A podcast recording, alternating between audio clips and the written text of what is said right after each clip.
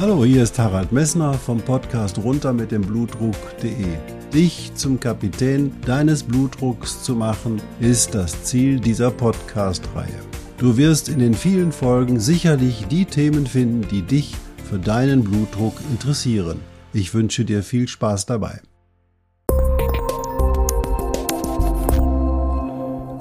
Hallo, hier spricht wieder Harald Messner vom Podcast runter mit dem Blutdruck.de. Ja, Ukraine-Krieg, Gasknappheit, erhöhte Benzinpreise, Geldwertstabilität, all diese Dinge laufen hoffentlich außen an dir vorbei und stören dich nicht in deinem Selbst, in deiner Stimmung, in dir selbst zu sein und das Vertrauen im Hier und Jetzt zu haben und in der Ruhe zu sein. In der Ruhe sind wir schon bei dem Thema, was wir heute besprechen wollen oder was ich dir heute mitteilen möchte, nämlich ich möchte mit dir über deinen Ruheblutdruck und über die Langzeitblutdruckmessung im Allgemeinen einmal diskutieren. Ja, nochmal zur Wiederholung. Der wirklich gut bestimmte Ruheblutdruck ist der entscheidende Blutdruck, der ganz klar mit deiner Prognose korreliert. Das heißt, je höher dein wirklich gut gemessener Ruheblutdruck ist, desto schlechter ist deine Prognose und desto eher musst du Medikamente nehmen oder vielmehr erstmal nicht medikamentöse Maßnahmen ergreifen, um deinen Blutdruck zu senken. Zu diesen nicht medikamentösen Maßnahmen habe ich ausführlich Stellung genommen. Ich will sie nur kurz nochmal wiederholen. Als allererstes ist natürlich die Ernährung entscheidend, eine Gewichtskontrolle, das Zufuhr von Salz, dann regelmäßig Bewegungsübungen zu machen, Sport zu treiben, ein ausgeglichenes Leben zu führen und natürlich in dir in der Ruhe zu sein. Und wenn du die letzten Folgen alle mitgehört hast, weißt du, dass ja gerade während der Corona-Zeit offensichtlich in vielen Ländern der Blutdruck eigentlich angestiegen ist, obwohl die Therapie die gleiche geblieben ist. Also die Unruhe, die Corona verbreitet hat, hat natürlich den Blutdruck weiter erhöht. Also die richtige Bestimmung des Ruheblutdrucks. Und da hatte ich dir einen ausführlichen Podcast-Folge gemacht. Ich will es nur kurz wiederholen. Also an fünf aufeinanderfolgenden Tagen deinen Blutdruck dreimal hintereinander im Abstand von drei Minuten morgens nach dem Aufstehen zu messen und dabei an diesen Tagen, bei diesen Werten immer den niedrigsten Tageswert äh, nehmen und dann diese niedrigsten Tageswerte der fünf Tage ähm, zusammennehmen und durch fünf teilen, also im, im Prinzip den Mittelwert bilden, das sagt dir ganz genau, wie hoch dein Ruheblutdruck ist. Nun gibt es Situationen in deinem Leben oder auch Patienten und Menschen, bei denen ist der Ruheblutdruck trotzdem immer noch hoch, obwohl die, die sonstigen Blutdruckwerte im Laufe des Tages normal sind. Und für solche besonderen Fälle gibt es die 24-Stunden-Blutdruckmessung. Die 24-Stunden-Blutdruckmessung kann natürlich auch differenzieren zwischen einem Bluthochdruck, der eben halt erblich bedingt ist und einem Bluthochdruck, der durch eine andere Erkrankung kommt. Aber sie ist auch in der Lage zu zeigen, ob dein hoher Blutdruck, den du beim Arzt misst, einfach durch den weißen Kittel oder durch die Situation beim Arzt hervorgerufen wird und natürlich der Ruheblut, die 24-Stunden-Blutdruckmessung kann auch eine maskierte Hypertonie entdecken lassen. Was ist eine maskierte Hypertonie? Das ist ein Bluthochdruck, der findet man nicht bei den Ruhemessungen und den findet man nicht bei der Arztmessung, sondern man findet bei der Untersuchung des Patienten Veränderungen am Herzen und Veränderungen der Gefäße, die fast ausschließlich durch einen hohen Blutdruck bestimmt oder bedingt sein können. Und das bedeutet, dass der Patient also zwischendurch, wenn nicht gemessen wird, einen hohen Blutdruck hat. Und da man ihn nicht so mal eben im Vorbeigehen messen kann durch Einzelmessungen, nennt man ihn auch den maskierten Hypertonus. Den kann man aber in der Langzeitblutdruckmessung sehr schön herauskriegen, denn in der Langzeitblutdruckmessung wird er dann sozusagen hohe Blutdruckwerte aufweisen. Was ist eine Langzeitblutdruckmessung?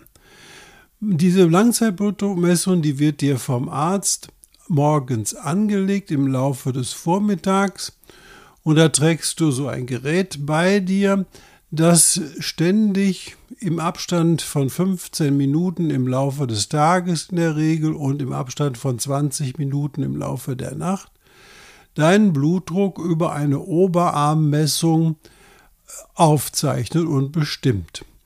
Diese Messungen vollführen sind quasi automatisch und es ist wichtig, dass du natürlich, wenn diese Messung einsetzt, deinen Arm ruhig hältst und den Arm nicht bewegst und keine körperlichen Arbeiten zu diesem Zeitpunkt machst, denn sonst sind diese Werte häufig nicht auswertbar.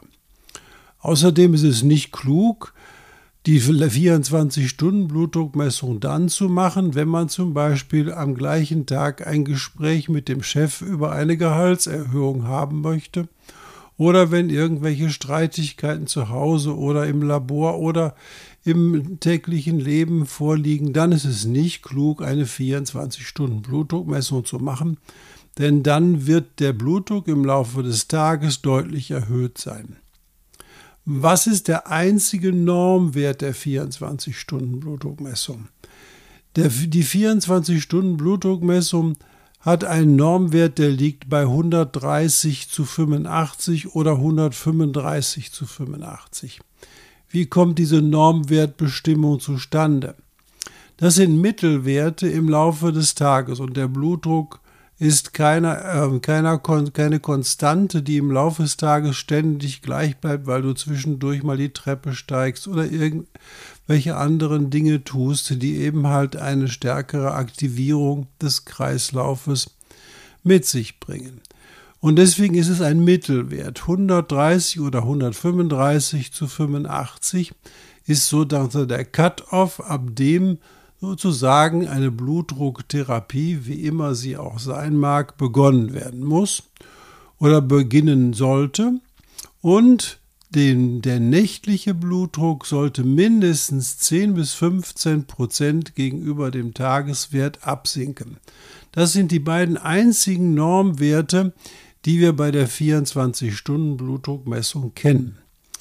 Und zwar diese Normwerte ergeben sich daraus, dass wir langfristig beobachtet haben in vielen Untersuchungen, ab welchem Bluthochdruck in der 24-Stunden-Blutdruckmessung Nebenwirkungen des hohen Blutdruckes auftreten. Und die treten eben erst dann auf, wenn erstens der nächtliche Blutdruck nicht absinkt und zweitens der Tagesmittelwert 135 zu 85 überschritten wird. Also nochmal der Tagesmittelwert und die Nachtabsenkung sind entscheidend für die Beurteilung einer 24-Stunden-Blutdruckmessung. Einzelmessungen in der 24-Stunden-Blutdruckmessung haben nicht so eine große Bedeutung, denn sie sind situativ bedingt und daher sollte man sie nicht heranziehen zur Beurteilung, vor schon lange nicht zu einer Therapieentscheidung. Stell dir vor, du hast den Mittelwert von 120 zu 80 oder 120 zu 75 mm AG und bist dann eben halt einem Tag auch die Treppe gelaufen oder hast dich mit jemandem gestritten und da sind Spitzenblutdruckwerte von 160 zu 100 dabei, dann gibt es keinen Grund, sozusagen dich zu therapieren. Und da sind wir auch schon bei der nächsten Anforderung an eine 24-Stunden-Blutdruckmessung. Du solltest während des Tages sozusagen ein, Tages, ein Tagebuch über deine Aktivitäten führen. Denn der auswertende Arzt muss wissen, ob du wirklich in der Ruhe in der Nacht geschlafen hast, wann du zu Bett gegangen bist, wann du wieder aufgestanden bist und welche Aktivitäten du im Laufe des Tages gemacht hast, damit er wirklich entscheiden kann, Handelt es sich hier eine auswertbare Langzeitblutdruckmessung oder gibt es Phasen, wo du zum Beispiel nachts um drei oder um vier Uhr wach geworden bist und dich über das Blutdruckmessgerät geärgert hast? Also bitte schreib genau auf, während dieser Aufzeichnung, während des Tages und auch in, im Anschluss an die Nacht, welche Ereignisse dort aufgetreten sind. Es ist auch nicht sinnvoll, so aus Spaß während der 24-Stunden-Blutdruckmessung einmal joggen zu gehen. Das vermischt sozusagen oder wird das Ergebnis der 24-Stunden-Blutdruckmessung negativ beeinflussen. Also, es sollte ein regelhafter Tag sein, du solltest wenig körperliche Aktivitäten in der Zeit haben und du solltest eine gute Nachtruhe in der Zeit haben. Also, wenn du zum Beispiel eine Nachtruhestörung schon erwartest, dann wird es nicht klug sein, dir eine 24-Stunden-Blutdruckmessung an dem Tag anzuhängen. Also, die 24-Stunden-Blutdruckmessung ist entscheidend dann ein guter Parameter, wenn, die, wenn der Arzt erkennen kann, welche Aktivitäten du im Laufe des Tages gemacht hast und ob du in der Nacht wirklich gut geschlafen hast. Hast du zum Beispiel in der Nacht nicht gut geschlafen, dann wird dein nächtlicher Blutdruck nicht abgesunken sein, der wird eben halt stabil sein oder vielleicht sogar angestiegen sein. Also da musst du mit deinem Arzt drüber reden oder der muss die Information haben, wie du dich im Laufe des Tages und vor allen Dingen während der Messung in der Nacht verhalten hast. Was sind jetzt die Auswerte? Wenn die jetzt die Blutdruckwerte im Laufe des Tages erhöht sind, dann hast du einen hast und die Werte in der Nacht quasi normal absinken, dann ist es wahrscheinlich, dass du im Prinzip eine essentielle arterielle Hypertonie hast. Das bedeutet, dass es ein erblicher hoher Blutdruck ist, der möglicherweise durch dein Übergewicht, durch deinen Salzkonsum oder ähnliches eben halt gesteigert wird. Wenn du einen hohen Blutdruck in dem Tage hast und ein, keine Nachtabsenke hast, dann ist es Aufgabe des Arztes zu klären, warum du keine Nachtabsenke hattest. Die Nachtabsenke ist erforderlich, um damit dein Körper sich in der Nacht erholen kann, der Druck aus den Gefäßen herausgenommen wird. Und du weißt aus einem der Podcast-Folgen, dass in der Nacht, wenn du liegst, der Blutdruck im Kopf nicht 90 zu 60 ist, sondern der ist dann, wenn du liegst, im Kopf auch 130 zu 85 oder 120 zu 85. Das bedeutet, dass die Gefäße während des Liegens in deinem Kopf einem höheren Druck ausgesetzt werden als im Laufe des Tages, wo du stehst. Das liegt eben an dem hydrostatischen Druck. Da empfehle ich dir eine der Podcast-Folgen, da habe ich das anschaulich erklärt. Das bedeutet, wenn der Blutdruck nachts nicht absinkt, ist ein Risiko, neurologische äh, Veränderungen oder Gefäßveränderungen zu bekommen, einfach größer. Und deswegen muss dein Arzt klären, warum der Blutdruck nachts nicht abgefallen ist. Und dieses Nicht-Abfallen hat dann häufig auch als Ursache einen sekundären hohen Blutdruck, also zum Beispiel Veränderungen an den Nieren oder hormonelle Veränderungen oder ähnliches. Aber da wird dir dein Hausarzt sicher weiterhelfen. Wenn dein Blutdruck in der Nacht höher ist als im Laufe des Tages, dann ist das häufig eine Situation, die entsteht beim Diabetiker durch eine autonome Neuropathie. Was ist eine autonome Neuropathie? Du musst dir vorstellen, wenn du aufstehst, dann müssen sich ja die Gefäße in deinen Beinen zusammenziehen, damit nicht dein Blut sozusagen direkt auf deine Füße fällt und quasi du im Kopf keinen Blutdruck mehr hast.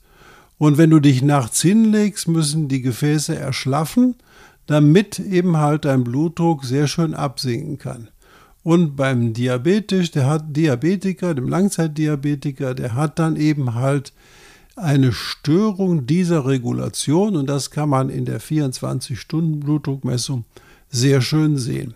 Außerdem sieht man natürlich auch, wenn es Phasen eines viel zu niedrigen Blutdruckes gibt, wenn zum Beispiel die Gefäße ähm, durch Medikamente viel zu weit gestellt werden. Also die Langzeitblutdruckmessung ist ein wichtiges Tool, um herauszufinden, wie gut bist du, ob eine Therapieindikation für deinen Blutdruck vorliegt und was sie für eine Ursache deinen Blutdruck haben könnte und wie der Therapieerfolg deines hohen Blutdruckes ist. Das Gleiche erzielst du aber auch mit der verlässlichen morgendlichen Blutdruckmessung auf der Bettkante an fünf aufeinanderfolgenden Tagen mit drei Messungen je Tag im Abstand von drei Minuten. Das ist deine Ruheblutdruckbestimmung und die ist deutlich aussagekräftig für dich und deinen Blutdruck. Okay, was habe ich dir in diesem Podcast erzählt? Also dein Blutdruck wird durch viele Faktoren beeinflusst.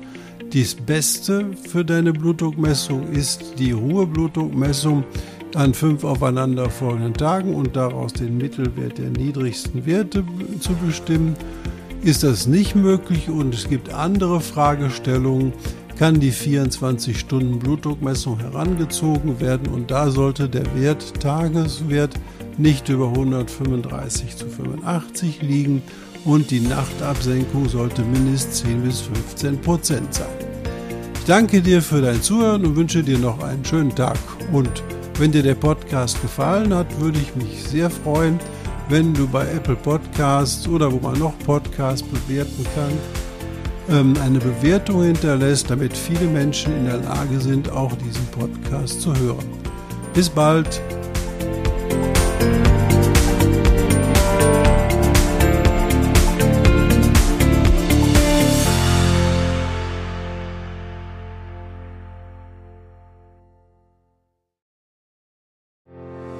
Ich hoffe, diese Podcast-Folge hat dir genauso viel Spaß gemacht wie mir.